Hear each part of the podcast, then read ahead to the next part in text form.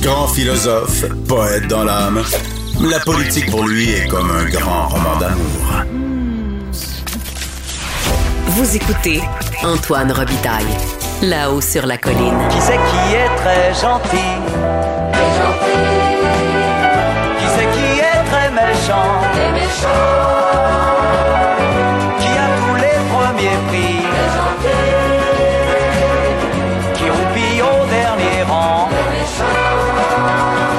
L'heure des bulletineuses de la colline. Bulletineuses car avec elles, tous les vendredis, nous remplissons le bulletin de nos élèves de la colline. On remet nos bonnets d'âne et nos méritas. On est alternativement gentils et méchants. Et euh, bonjour Sophie et Yasmine. Bonjour Antoine. Bonjour Antoine. Alors Sophie Villeneuve est maintenant présidente de Article 79, un service de surveillance parlementaire, et Yasmine est consultante en communication et relations gouvernementales. Mais c'est le moment d'écouter Yves Bolduc, l'ancien ministre de la Santé. C'est Yasmine qui décide. Vu que c'est Yasmine qui décide, c'est Yasmine qui commence avec un méritas. Tu remets ton méritas à qui, Yasmine? C'est Greg Kelly qui s'est levé cette semaine suite à l'horrible annonce de la découverte des restants de 215 enfants sous un pensionnat autochtone à Kamloops. Greg Kelly, euh, député de, euh, de Jacques-Cartier, s'est levé pour poser une question au gouvernement du Québec pour leur dire Qu'allons-nous faire, nous, pour nous assurer que euh, les pensionnats qu'il y avait au Québec, ben, les sites allaient être protégés? Qu'est-ce que, quelle va être la contribution du gouvernement du Québec? C'était senti, il n'y avait pas de partisanerie, puis c'était très à propos. Très bien. Puis les réponses, les réponses étaient quand même assez senties par rapport à ça aussi. Cette semaine, on a quand même assumé. Tu sais, moi, j'ai bien aimé qu'on joue pas à l'autruche puis qu'on n'ait pas la tête dans la table en disant non, non, non, au Québec, c'est jamais arrivé. Non, on a eu l'humilité de dire il est possible qu'on fasse de telles découvertes et ce serait l'horreur, mais ça se peut. Puis, tu sais, moi, cette vérité-là, je trouve qu'elle est essentielle à entendre. Oui, puis le ministre est toujours euh, éloquent et semble sensible. Yann Lafrenière, il mériterait un, Oui. un méritas. Un méritage également. Oui. Effectivement. Euh, Sophie, quand même, tu t'en remets un méritas, mais toi, un, un méritas boomerang à Mathieu Lacombe? Ouais. Mathieu Lacombe qui, en réponse à des questions de, de Marc Tanguay sur le salaire des éducatrices puis la problématique euh, de rétention puis des éducatrices qui, qui veulent quitter. Euh, bon, Mathieu Lacombe, il n'est pas parfait dans ce dossier-là, mais on sent qu'il tire, qu'il travaille fort puis qu'il essaie fortement de, de faire avancer les choses. Puis Marc Tanguay euh, s'est levé, il a été très arrogant par rapport au salaire des éducatrices, mais là, euh, tendons un peu, là, il faut se rappeler encore une fois que s'il y a autant de retard par rapport au salaire des éducatrices, c'est que pendant 15 ans, il n'y a rien qui s'est fait. Là. Oui. Il y a comme un bonnet d'âne discret dans ce que tu dans, dans le méritas que tu donnes. Euh, et le Ben, bonnet d'âne à Marc c'est pas Tanguay. grave. Il y a une porte Mais c'est pas grave parce que moi, je lui redonne un méritage juste après, fait qu'on va équilibrer ça. OK, oui. Donc, bonnet d'âne. Yasmine, toi, tu le remets à Éric Kerr, le bonnet d'âne, le premier? trop partisan, il va trop loin, il est trop arrogant quand il répond en chambre. Tu sais, euh, cette semaine, euh, il devait se lever pour défendre, euh, ben en fait, défendre pourquoi le gouvernement va voter contre euh, le rapport de la commissaire à l'éthique Ariane Mignolet qui a mené à la démission du ministre de l'économie Pierre Fitzgibbon. Et Éric Kerr, là, plutôt que de faire passer ça, c'est le plus, euh, le plus euh, euh, passer ça sur le tapis, là, qu'on qu'on n'entende pas parler. Ben non, lui, il va euh, sur euh, les petits amis libéraux, puis Franco Fava, puis Bartlett, hey, puis Lupac qui débarque au PLQ. Honnêtement, si tu vraiment ça, comment tu t'es préparé en période de questions, Éric Kerr? Ça, c'était pas fort. Euh, je pense qu'il aurait fallu s'en tenir aux lignes habituelles.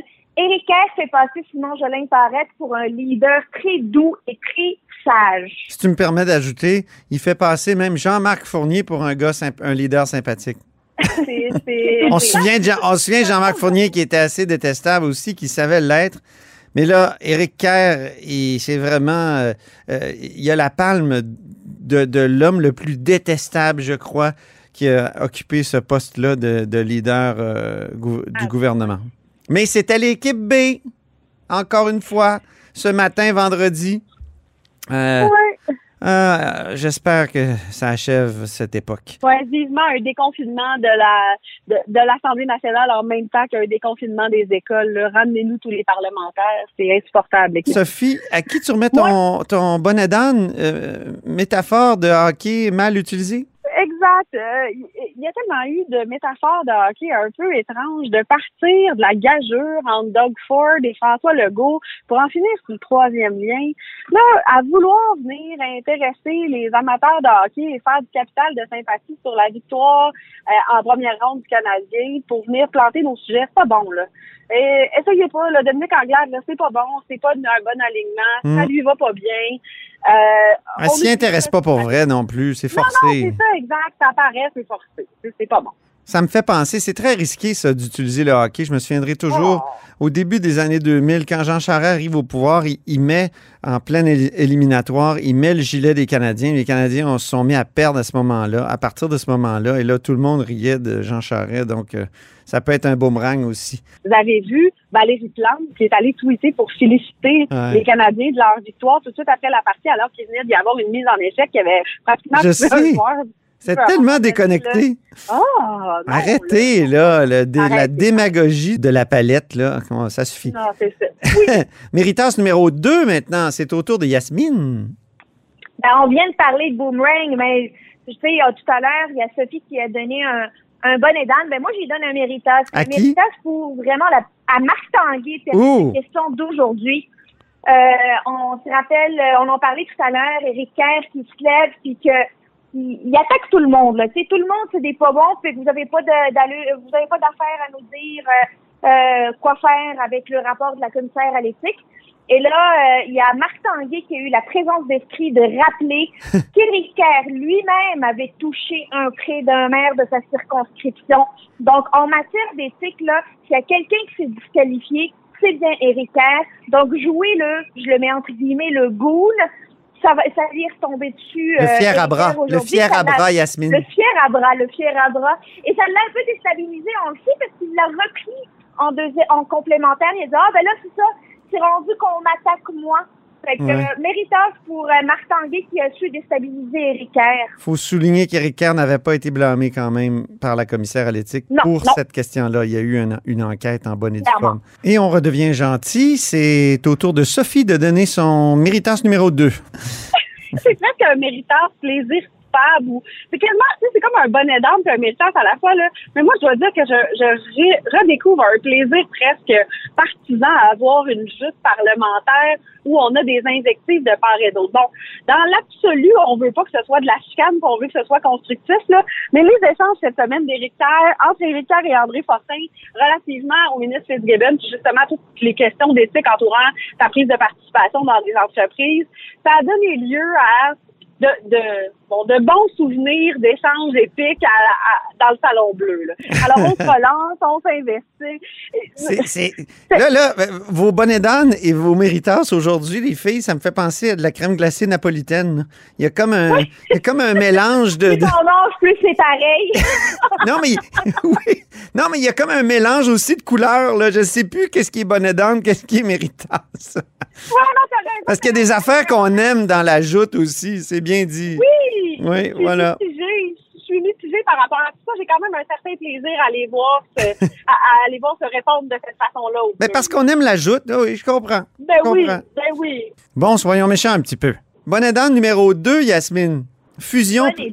PLQ-QS. Mais oui, là, je sais pas c'est quoi la, la nouvelle ligne du, euh, du gouvernement envers le Parti libéral du Québec, là, où on parle de euh, hey, euh, le Parti libéral va bientôt fusionner avec Québec solidaire. On voit que le rapprochement est, est de plus en plus euh, et se fait de plus en plus. Il y a le premier ministre qui en a parlé en début de semaine. Il y a aussi la vice-première ministre qui, a, qui disait que euh, on savait pas que la fusion était si avancée que ça. Franchement, c'est un peu tiré par les cheveux. C'est pas crédible. Euh, pas, euh, je comprends qu'on commence à être euh, beaucoup euh, à droite là, avec l'arrivée d'Éric Duhem. on essaie de, de, de, de pousser un peu le, le parti euh, libéral vers la gauche. Je trouve que c'est assez efficace pour. euh, ça. Je trouve c'est assez efficace, moi, pour épingler le Parti libéral du Québec, qui est comme obligé de faire un virage à gauche, qui se dit progressiste, puis qui a des positions là, sur, plusieurs sujets, même sur le troisième lien, qui, qui ressemblent à, à celle de QS. Moi, je, sans donner un méritas, je trouve qu'il y a quand même une sorte d'efficacité rhétorique. Là. Ah, ben moi, je trouve pas. Je trouve Non? ça- Tu sais, il y a personne qui va croire à ça que, que le Parti libéral euh, et se rapproche de Québec solidaire, franchement. Ouais, mais ben, en euh, même temps, Yasmine, en même temps, Yasmine, je suis obligée de, suis obligée d'intervenir à ce moment-ci, là. Je trouve moi des différences importantes entre les postures qui ont été prises sur les grands dossiers cette session-ci par euh, QS et par les libéraux. Je veux dire, les libéraux, on dirait qu'ils veulent tracer une ligne à l'encre tellement noire entre les anciennes ères puis l'ère d'aujourd'hui qui se colle sur ce qui pogne auprès de clientèle plus jeune. C'est beaucoup la clientèle de QS. Moi, je effectivement, je trouve que le gouvernement a raison de taper sur ce clou-là. Sophie, tu gardes la parole parce que c'est à toi de donner ton bonnet d'âne numéro 2, jeu de mots douteux. Ouais, on revient dans la crème glacée napolitaine et, je nous ramène encore Marc Tanguay, là, mais jeu de mots douteux. Et là, cette semaine, deux fois pendant la même question. D'abord, on nous parle de juste une au chalet qui fait référence à une vidéo euh, assez virale sur Internet où un prédateur sexuel euh, finissait par admettre qu'il n'avait jamais touché à ses petits-enfants, sauf une fois au chalet. Fait que là, utiliser ça déjà à l'Assemblée nationale, ça n'avait pas de bon sens, là, tu sais, et de, de revenir. En fait, ça avait l'air, là, cette question-là, elle avait l'air d'un défi lancé par des attachés politiques dans l'antichambre avant de rentrer à la période de questions. Ils se sont tous regardés en se disant, hey, c'est une bonne idée, c'est une bonne idée, là. Oui, c'est ça. Méritas numéro 3 maintenant. Yasmine Bonardel 4.0. Oui, je veux remettre un méritage à Bonardel 4.0. Et Bonardel 4.0 fait référence au ministre des Transports, François Bonardel. C'est pas le même a- qu'on avait à l'opposition, tant à la DQ qu'à la CAQ, qui était hyper partisan, euh, hyper euh, euh, craqué là, en période de questions. Là, on a le droit à un ministre qui est posé, qui connaît très bien ses dossiers, qui ne cherche pas à juste à, à, à- à avoir la réponse là, à la Eric Kerr, qui va faire euh, qui va faire rire ses collègues. Euh, je trouve, j'aime beaucoup François Bonnardel version 4.0. Euh, les dossiers qu'il défend ne sont pas des dossiers faciles, notamment le troisième, le fameux troisième. Mais il le fait correctement. Mm. J'ai aimé particulièrement sa réponse cette semaine à Joël Arsenault qui lui demandait euh, pourquoi le ministre ne, ne souhaite pas créer une agence euh, de transport indépendante. Puis il a eu la présence d'esprit, tellement qu'il connaît bien ses dossiers, de dire Hey, euh, vous, là, au PQ, vous l'avez pas euh, dit- vous vouliez pas faire ça quand Sylvain Gaudreau était au transport? Pourquoi vous l'avez pas fait pendant les 18 mois que vous étiez au pouvoir?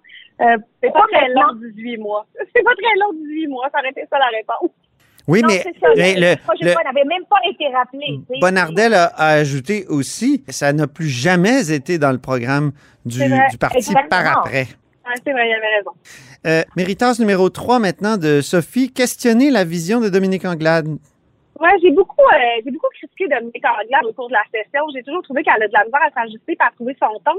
Puis lors de la période de questions d'hier, euh, j'ai trouvé que juste que c'était opportun. Elle est venue ouvrir, bon, on venait d'être mis au courant de la démission euh, du ministre Fitzgibbon à l'économie, puis on est dans une période de relance économique. Dominique Anglade a été ministre de l'économie, donc elle, elle est dans une posture pour venir parler de ces dossiers-là. Elle les connaît, puis elle a vraiment questionné le premier ministre en disant comment euh, on peut, comment on peut venir réfléchir à une vision en n'ayant plus de ministre de l'économie, puis elle est allée de la bonne façon, je trouve. Mhm. Oui, et c'est là, c'est dans cette intervention-là où elle a dit c'est facile de dire les mots euh, durables, les mots euh, économie circulaire et tout ça. Encore faut-il appliquer des, faire des gestes finalement en ce sens-là, hein, c'est ça? Oui, exactement, et le faire correctement. Puis En même elle- temps, moi je l'écoutais, je l'écoutais, puis je trouve que souvent Dominique Anglade est dans, est dans justement les mots clés. Par exemple, elle se dit porte-parole de la charte des régions. Savez-vous ce que c'est la charte des régions? J'ai pas encore compris. Ouais, non, moi non plus. Moi non plus. Yasmine, Il y a un là-dessus site peut-être? Internet pour ça. OK, c'est Internet. Il y a une application pour ça, comme on dit chez Apple. Hey, merci infiniment, les bulletineuses. C'est ce qui met fin à notre avant-dernier bulletin de l'année. Bye bye. Bye. Et c'est tout pour La Hausse sur la Colline en ce vendredi. Merci beaucoup d'avoir été des nôtres toute la semaine. N'hésitez surtout pas à diffuser vos segments préférés sur vos réseaux. Et je vous dis à lundi. Ce segment politique vous est offert par Article 79 Surveillance parlementaire. Pour être les premiers informés de ce qui se passe sur la colline, faites confiance à Article 79.